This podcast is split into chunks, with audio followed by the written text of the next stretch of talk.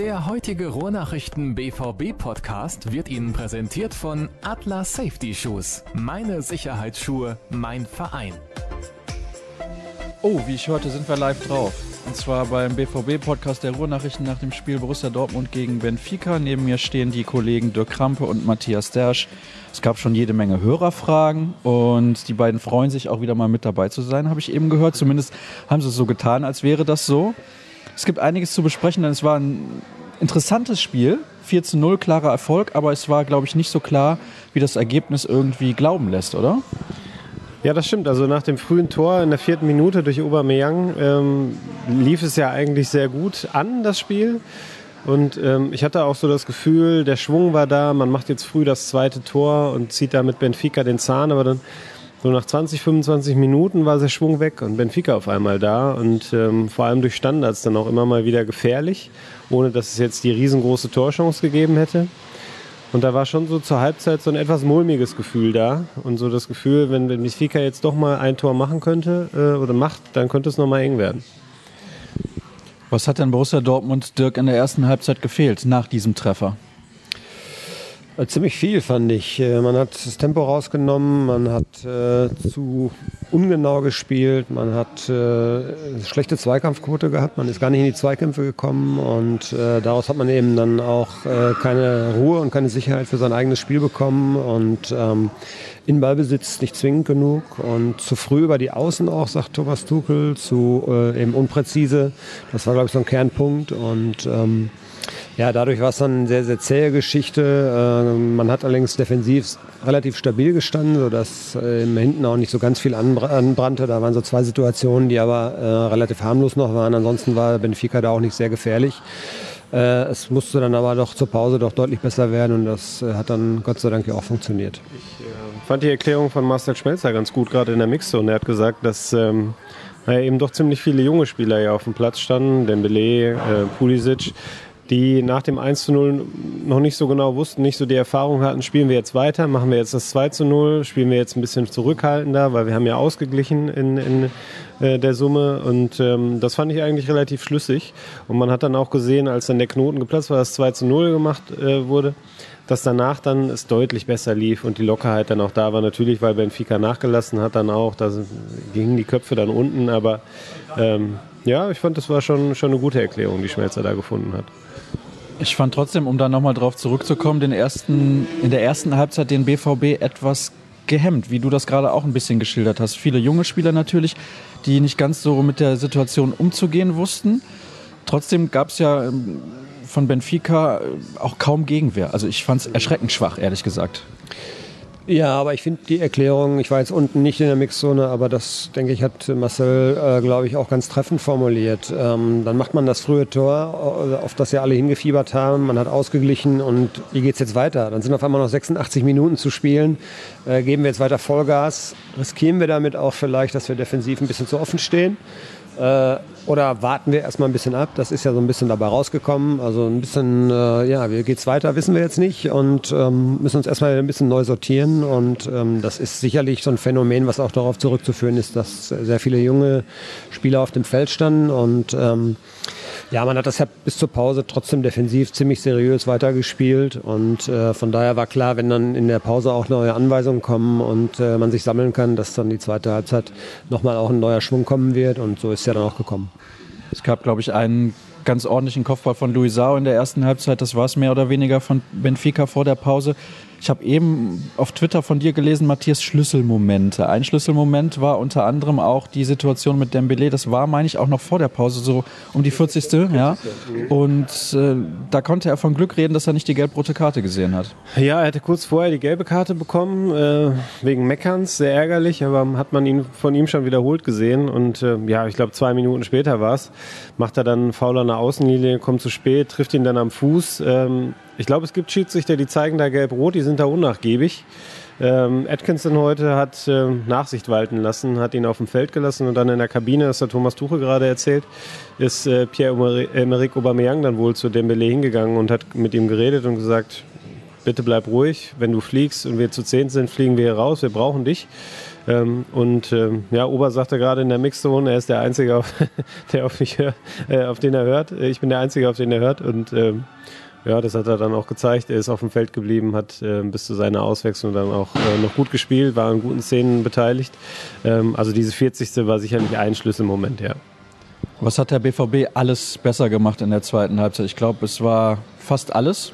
Ja, fast alles. Also mehr Tempo, mehr Zielstrebigkeit, gute Pässe in die Schnittstellen. Ich erinnere jetzt nur an das dritte Tor, ähm, ne, das zweite Tor von, äh, von Pulisic, 2-0. Toller Pass von Piszczek, genau, musste genauso kommen und ähm, passte dann auch.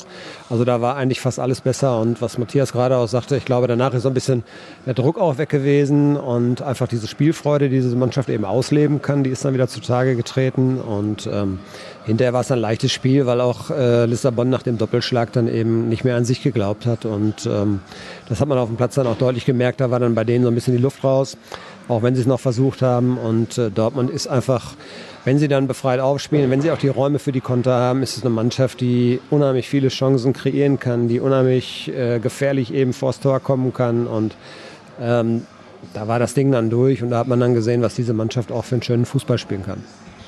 Ist der Sieg trotzdem höher ausgefallen, als die Leistung das über 90 Minuten eigentlich hergegeben hat? Auch wenn natürlich diese Tore klar rausgespielt waren dann in der zweiten Halbzeit. Ja, auch ich finde, wenn man jetzt beide Spiele zusammenfasst, dann ist 4-1 eigentlich ein ganz gutes Ergebnis ähm, von, von, von beiden Spielen. Das Hinspiel darf ja nie im Leben 0 zu 1 ausgehen und das Rückspiel muss jetzt auch nicht 4-0 ausgehen, aber ich glaube, in der Summe geht das dann schon in Ordnung. Ähm, und ähm, das war ja ähnlich wie bei den Bayern gestern. In dem Moment, wo der Gegner dann einfach realisiert, okay, wir haben keine Chance mehr, dann kommt auch nichts mehr. Das ist, glaube ich, auch eine menschliche Reaktion, von der sich da keiner freimachen kann. Und dann hatte es dann gestern die Bayern und heute Dortmund eben auch ein bisschen leichter, dann noch die Tore zu machen. Das war schon in Ordnung. Wir haben jede Menge Hörerfragen und äh, ein paar habe ich rausgepickt, können wir nicht alle beantworten. Fakt übrigens, interessanter wusste ich gar nicht, ob ihr das wusstet, ist das erste Mal, dass Borussia Dortmund eine Hinspielpleite in der Champions League umgedreht hat. Habt, hattet ihr das auf dem Schirm? Also ich ehrlich gesagt nicht, denn es gab ja schon ein paar Spiele in der Champions League in der K.O.-Runde in den letzten äh, 15 bis 20 Jahren. Von daher hätte ich das nicht gedacht. 25 Champions League-Tore in einer Saison ist ein neuer Rekord für den BVB. Und äh, Pulisic ist der jüngste Champions League-Torschütze in der Geschichte von Borussia Dortmund nach diesem Treffer, den er übrigens, finde ich, eiskalt gemacht hat. Also ist relativ abgezockt für so einen jungen Mann. Ja, sensationell. Und äh, Thomas Tuchel hat das eben noch beschrieben. Er hält, bleibt halt immer dran. Er hält seine Intensität hoch. Er hat keine gute erste Hälfte gespielt, das muss man ganz klar sagen. Er ist auch äh, so ein bisschen an, an, seine Grenzen gestoßen, ist ein paar Mal in Zweikämpfen auch ziemlich ja, einfach abgekocht worden. Und äh, da hat man schon gesehen, vielleicht was auch noch so ein bisschen fehlt. Aber der anderen Seite eben, äh, er gibt nicht auf. Das ist eine Mentalitätsgeschichte und ähm, Tuchel hat gesagt, wundert euch nicht, wenn nach so einer ersten Halbzeit eben dann auch bei ihm so eine zweite folgen kann, weil er ist eben so ein Spieler, der sich davon nicht beeindrucken lässt. Und das war sensationell. Und vielleicht hat ja auch äh, Pierre-Emerick Aubameyang mal ein bisschen genau hingeguckt, denn er hat solche Situationen ja in den Spielen auch öfter und ähm, schießt dann leider regelmäßig den Torhüter mal an. Und ähm, nee, das hat er sehr gut gemacht. Erste Hörerfrage am heutigen Abend, beziehungsweise in der heutigen Nacht. Hat Tuchel seinen Stamm endlich gefunden, möchte Andreas gerne wissen. Ja, das kann man ganz klar so sagen. Also die Dreierkette hinten, ähm, die funktioniert hervorragend. Ähm, das passt zu den Stärken von Borussia Dortmund. Ähm, und darauf ausbauend geht es dann nach vorne weiter mit dieser Viererkette, wenn man es so nennen möchte, mit den beiden Außenspielern. Ähm, heute dann Durm und Schmelzer, zuletzt Durm und Guerrero. Ähm, zwei Sechser, das war auch etwas, was in der Hinrunde oft zu bemängeln war, dass Weigel da allein auf weiter Flur stand. Jetzt hat er Castro daneben. Ähm, das passt sehr gut und auch vorne Dembele, Pulisic ähm, in, der, in der Kombination heute mit den Freiheiten, die auch mal die Seiten tauschen, die einfach sehr großzügig ihre Kreativität auslegen können, ohne dass sie da an Fesseln gelegt werden vorne drin Aubameyang. Das ist, glaube ich, die Mannschaft, die jetzt ähm, mit den ein oder anderen kleineren personellen Änderungen, die es mal durch Verletzungen gibt oder Sperren, ähm, dass die bis zum Ende durchspielt dann. Heißt aber auch, ein paar Spieler müssen häufiger mal auf der Bank Platz nehmen oder kommen gar nicht zum Einsatz. Heute wurde Matthias Ginter eingewechselt. Dazu passt eine Frage von, ich muss mal gerade gucken, wer sie gestellt hat. Ah, René war es, glaube ich. Und äh, ja, was ist mit Matthias Ginter? Warum ist der hinten dran und stehen jetzt die Zeichen auf Abschied im Sommer? Also deutlicher, als das vielleicht zuvor sogar der Fall war. Ja, er ist vor allen Dingen deshalb hinten dran, weil Marc Bartra sich deutlich gesteigert hat. Äh, muss man ganz klar sagen. Er spielt seit Wochen jetzt konstant auf einem guten Niveau. Das ist eigentlich das, was man sich, glaube ich, von ihm erhofft hat. Und ähm, es hat sich jetzt auch gezeigt, dass es auch lohnt, Geduld zu bewahren, dass es vielleicht auch nicht ganz so ein leichter Schritt ist. Äh, auch selbst wenn man vom FC Barcelona kommt, dann eben in eine andere Liga mit einer anderen Sprache, andere anderes Spielsystem. Ähm, Batra hat äh, jetzt beeindruckt in den vergangenen Wochen und äh, ja, Ginter ist ein bisschen der Leidtragende. Abschied im Sommer, ja, ist alles möglich. Ähm, Toprak kommt ja noch dazu. Bender wird irgendwann hoffentlich auch mal wieder auf dem Trainingsplatz und auf dem Spielfeld dann zu sehen sein. Und dann hat man vielleicht einen Innenverteidiger zu viel. Ob das dann Matthias Ginter ist, ähm, das muss er dann persönlich für sich auch äh, entscheiden. Aber ähm, klar, ist für ihn jetzt nicht leichter geworden. Man munkelt, Leipzig hätte Interesse an Matthias Ginter. Was kannst du dazu sagen, Matthias? Ja, ich glaube, wenn man ähm, nach einem Bundesliga-erfahrenen Innenverteidiger sucht, dann fallen einem nicht so viele ein, die die Aufgabe gut lösen oder so gut lösen können, wie es Matthias Ginter kann. Ähm, ich finde, er hat sich ja in Dortmund auch stark verbessert im Vergleich zu seiner ersten Saison. Ist mittlerweile, finde ich, angekommen. Ähm, hat auch in dieser Saison gute Spiele gemacht. Ich glaube, er ist auch nach wie vor ein, einer der Spieler mit den meisten Einsatzminuten, was man eigentlich im Moment gar nicht denken würde, weil er so oft draußen ist. Ähm, das ist ähm, sicherlich jemand, der, der Leipzig, aber auch viele andere Bundesligisten weiterbringen könnte, ähm, der nur in Dortmund irgendwie nicht so richtig seine Rolle findet. Ähm, und das hängt natürlich damit zusammen, dass ähm, dass sein Platz in der, in der Dreierkette, die eben die linke wäre, von Marc Bartra im Moment sehr gut besetzt wird. Das hat Dirk gerade ja schon komplett ausgeführt. Ich fände es falsch und verkehrt, Matthias Ginter zu verkaufen, aber es ist nur meine persönliche Meinung. Bartra habt ihr gerade schon angesprochen. René würde gerne wissen, was ist denn mit dem guten Mann passiert? Warum funktioniert das auf einmal so viel besser? War das nur einfach die längere Vorbereitungszeit und auch vor allen Dingen mal ein paar Wochen verletzungsfrei? Ich glaube, in, das ist das Gesamtpaket einfach. Der ist jetzt ein paar Monate hier, der kennt jetzt seine Mitspieler, der weiß, weiß, wie sie ticken, der weiß, wie sie laufen, wie sie stehen. Das ist ja eine große Geschichte gewesen. Es gab so ein paar Stellungsfehler von ihm immer und er hat sein Spiel auch so ein bisschen umgestellt. Er spielt weniger diese riskanten Pässe, die scharfen Pässe, die er eigentlich gerne spielt. Hat er so ein bisschen zurückgestellt und beschränkt sich jetzt erstmal zu, auf, sein, auf sein sauberes Verteidigen. Und ähm, das hilft ihm, er gewinnt Sicherheit und äh, dadurch kommt Selbstvertrauen und das alles führt dazu, dass er insgesamt auf dem Platz eben deutlich bessere Figur macht. Ähm, spielt alles zusammen. Ich glaube einfach, diese Anpassung äh, braucht seine Zeit. Manche schaffen das eben, so wie Dembele, sehr, sehr schnell. Er ist auch ein anderer Spieler. Er kann sehr viel mehr ins Risiko gehen. Wenn normal Dribbling, Dribbling nicht funktioniert, ist es bei Dembele nicht so tragisch. Bei Batra war es dann meistens sofort eine Großchance für den Gegner. Und ähm, es hat jetzt ein halbes Jahr gedauert, aber ich finde, das ist vollkommen in Ordnung. Äh, wenn man sich zurückerinnert, so ein Robert Lewandowski hat ja auch mal, ich glaube, eine ganze Saison gebraucht, bis er richtig gezündet hat. Und ähm, es hat sich auf jeden Fall jetzt gezeigt, dass es ähm, richtig war, auch an ihm festzuhalten. Und er hat sich richtig reingespielt jetzt. Übertreibe ich, wenn ich sage, dass er vielleicht in den letzten vier, fünf Wochen der beste Innenverteidiger der Bundesliga war? Puh, dafür habe ich zu wenig von den anderen Spielen gesehen, um das jetzt wirklich abschließend beurteilen zu können. Aber er war auf jeden Fall äh, in Dortmund der konstanteste Innenverteidiger von den dreien, die da hinten drin stehen. Wobei ich mich immer noch schwer tue, Piszek äh, als, als reinen Innenverteidiger zu sehen. Ich finde, er hat nach wie vor seine, seine besten Momente eigentlich in der Offensive. Auch heute das, der Pass auf, äh, auf, auf Pulisic vor dem, vor dem 2 zu 0, sensationell gut. Ähm, hatte aber auch eine gute Defensivszene. Schlüsselmomente hast du vorhin angesprochen. Ähm, er, er, patzt einmal kurz vor, dem, vor, der, vor der Phase, wo Dortmund dann das 2 und 3-0 gemacht hat. Ähm, und, und bügelt den Fehler in der gleichen Szene aus, wirft sich da wirklich mit, mit aller Kraft in einen Schuss hinein. Wenn der, ähm, ja, sag ich mal, einen Tick platzierter kommt, der Schuss, steht 1-1, dann kann das Spiel hier ganz anders laufen.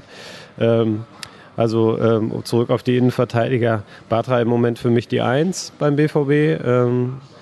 Was, was die reine Leistung angeht. Ich glaube, so fürs Gesamtkonstrukt ist Sokrates nach wie vor wichtiger, weil er auch von seinem, ja, von seinem Standing innerhalb der Mannschaft natürlich etwas anders ist als Batra, viel länger hier, ähm, dadurch besser integriert, dadurch auch so selbstbewusst, dass er das Wort ergreift. Ähm, aber von der reinen Leistung her passt es bei Marc Bartra im Moment, ja. Und warum passt es auch plötzlich bei Erik Durm? Auch da waren ja, also nicht wie bei Batra, aber Verletzungen in der Vergangenheit ein ganz, ganz großes Thema. Jetzt ist er fit und jetzt bringt er auch die Leistung, aber ich glaube, dieses System kommt ihm auch sehr entgegen. Das System kommt ihm entgegen, aber er muss vor allen Dingen fit sein für sein Spiel. Ähm, Tuchel hat es am Freitag ein bisschen ausgeführt. Er hat eine gewisse Grundathletik und eine Widerstandskraft, hat er gesagt. Und genauso, das ist so ein Punkt, äh, äh, das sieht Tuchel gerne und das passt perfekt jetzt eigentlich in, in, dieses System auch rein. Und Durm war ewig verletzt, hatte nie Rhythmus und äh, man hat ihn ja fast schon abgeschrieben. Und ähm, man hat sich dann immer gewundert, warum Tuchel so an ihm festhält. Aber er zeigt es jetzt auch eigentlich in den vergangenen Wochen. Ähm, er ist halt sehr stabil. Er, man, man, weiß immer, was man von ihm bekommt. Und ähm, er ist ein verlässlicher Spieler und das liebt eigentlich jeder Trainer. Ne? Und er bringt zuletzt stabile Leistung. Das ist, glaube ich, auch relativ wichtig. Wir haben noch Fragen, die ich in den nächsten Podcast oder übernächsten gerne schieben würde, weil die nicht ganz so zum Spiel passen. Wir können auch noch nicht so viel zu, dazu sagen, was die, die Krämpfe der Spieler angeht. Teilweise, ob da noch mehr dahinter steckt, das wissen wir einfach nicht. Deswegen gehen wir da auch nicht drauf ein. Am Wochenende gibt es ein Spiel in Berlin bei der Hertha. Wie schwer wird das mental, da den Schalter jetzt nach diesem absoluten Highlight umzulegen? Denn das ist auch noch ein Schlüsselspiel. Äh, wenn man auf die Tabelle der Fußball-Bundesliga schaut, drei Punkte oder zumindest ein Unentschieden wäre schon ganz gut für den BVB. Ja, man hat sich ja so ein kleines Polster zumindest auf den fünften Rang verschafft. Ähm, ich glaube, wenn man dann Hertha schlägt, ähm, da nochmal drei Punkte holt, dann, dann kann man auch relativ sicher damit planen, dass man zumindest unter den ersten vier landen wird am Ende. Ähm, ja, Konstanz ist ja immer so ein Ding im Moment bei Borussia Dortmund. Die letzten Wochen waren sehr konstant seit Darmstadt. Ähm, auch in Lissabon war es ja ein gutes Spiel, ähm, auch trotz der 0 zu 1 Niederlage. Und seitdem ja im Grunde ähm, fast nur souveräne Siege. Ähm, Leverkusen zwar nicht ganz so gut, aber man gewinnt dann halt, weil man die Tore macht momentan. Ähm, man gewinnt halt sogar sehr hoch. Ähm, ich bin gespannt. Also ich kann, glaube in der aktuellen Phase nicht daran, dass es da nochmal so einen Leistungsabfall wie gegen Darmstadt beispielsweise gibt. Und die Hertha ist jetzt auch nicht mehr ganz so zwingend wie in der Hinrunde. Ähm, ich glaube, das wird ein ja, 2-3-0, also ein relativ klares Ergebnis sogar. Okay, das ist eine deutliche Ansage. Und dann in Lotte, also diesmal dann in Osnabrück, äh, müssen wir nicht drüber reden. Borussia Dortmund, auch wenn Lotte in einer guten Verfassung zu sein scheint, haben heute 3 0 gewonnen. Müsste man eigentlich davon ausgehen, da sollte der Halbfinaleinzug auf jeden Fall klar gemacht werden. Ja, gut, da sprechen wir jetzt davon, dass ein Drittligist gegen Erstligist spielt, auch wenn die natürlich für Furore gesorgt haben, aber äh, das wäre schon auch eine Blamage, wenn man dann da ausscheidet. Und ähm, ja, das äh, Halbfinale wäre dann ja in München. Äh, kann ja auch eine Konstellation geben, wo es dann im April viermal sogar gegen die Bayern geht, was keiner sich so richtig wünscht. Aber zumindest zwei Spiele sollten es dann gegen die Bayern schon sein. Also da muss man weiterkommen auf jeden Fall. Hm, jetzt hast du gerade die nächste Runde in der Champions League auch schon angesprochen und im DFB-Pokal wäre es ja dann auch ein Spiel bei den Bayern. 6 zu 1 hat Barcelona noch gewonnen gegen PSG. Ja, der Traum von Dirk Krampe lebt. Drei Tore in den letzten acht Minuten. Wir haben das eben im Pressebereich dann gesehen und haben gedacht, das kann nicht wahr sein, was da passiert ist. Also wenn jetzt dann in der nächsten Runde nicht Barcelona kommt, wird das nie wieder was. Ja, ich fürchte langsam auch. Wobei die Wahrscheinlichkeit, dass Dortmund Meister wird, ist ja nicht ganz so hoch. Das heißt, sie werden in den Top 2 kommen. Jetzt muss man erstmal abwarten, ob dann Barcelona Meister wird. Also wir wollten es eigentlich dann oder sollten es dann dieses Jahr mal einmal angehen. Ähm, ich habe eben noch mit Josef Schneck gesprochen, dem ehemaligen Pressesprecher, der sagt aber doch bitte nicht schon im Viertelfinale. Das ist mir dann auch gleich. Im Finale wäre es dann wieder was anderes, weil dann wären wir nicht in Barcelona, dann wären wir in Cardiff. Also ähm, entweder in dieser Runde, in der kommenden oder dann vielleicht noch in der Vorschlussrunde. Das wäre schon schön. Hier steht eine Sache noch auf meinem Zettel, Götze. Ich hätte gern von dir zwei, drei Worte dazu, warum es wichtig ist, solche Spieler einfach mal in Ruhe zu lassen. Ja, ich meine, ähm, wir reden hier nicht von einer Muskelgeschichte, wir reden nicht von einem Kreuzbandriss. Ähm, das sind alles Sachen, wo man, glaube ich, als Sportler damit leben muss, dass das in gewisser Weise in der Öffentlichkeit diskutiert wird. Man weiß, ein Kreuzbandriss dauert ungefähr sechs Monate, ein Muskelfaserriss ungefähr vier Wochen. Bei dieser Geschichte, bei der Erkrankung, die er jetzt hat und die genaue Form der Erkrankung ist ja nicht bekannt, ähm, ist es einfach schwer zu sagen und es geht ja halt sehr in die Persönlichkeit hinein. Ähm, und es bringt vor allem da auch niemandem etwas, wenn man da jetzt den Druck hochhält, wenn man jetzt alle zwei Tage danach fragt, wenn man ihn auf Schritt und Tritt begleitet, äh, jedes Foto, was man von ihm findet, veröffentlicht. Ähm, ich glaube, da ist der Nachrichtenwert gleich null. Ich glaube, es muss da jetzt einfach erstmal medizinisch ähm, alles untersucht werden. Er muss wieder dahin gebracht werden, dass sein Stoffwechsel vernünftig funktioniert. Dann wird man ihn irgendwann wieder auf dem Trainingsplatz sehen und dann wird man sich natürlich auch wieder mit der Frage beschäftigen, wann kehrt er zurück, wie lange braucht er noch, in welcher Verfassung ist er. Aber ich glaube, momentan gibt es einfach nichts zu vermelden und ähm, da ist Ruhe angebracht. Wer gesund ist, hat alles im Leben. In diesem Sinne bedanke ich mich bei euch beiden recht herzlich und weise nochmal hin auf Twitter, at rnbvb, at Dirk Krampe, at Matthias Dersch und at Sascha Staat. Und dann war's das für den BVB-Podcast heute und nächste Woche hören wir uns dann wieder. Bis dann. Der heutige Ruhrnachrichten BVB Podcast wurde Ihnen präsentiert von Atlas Safety Shoes. Meine Sicherheitsschuhe, mein Verein.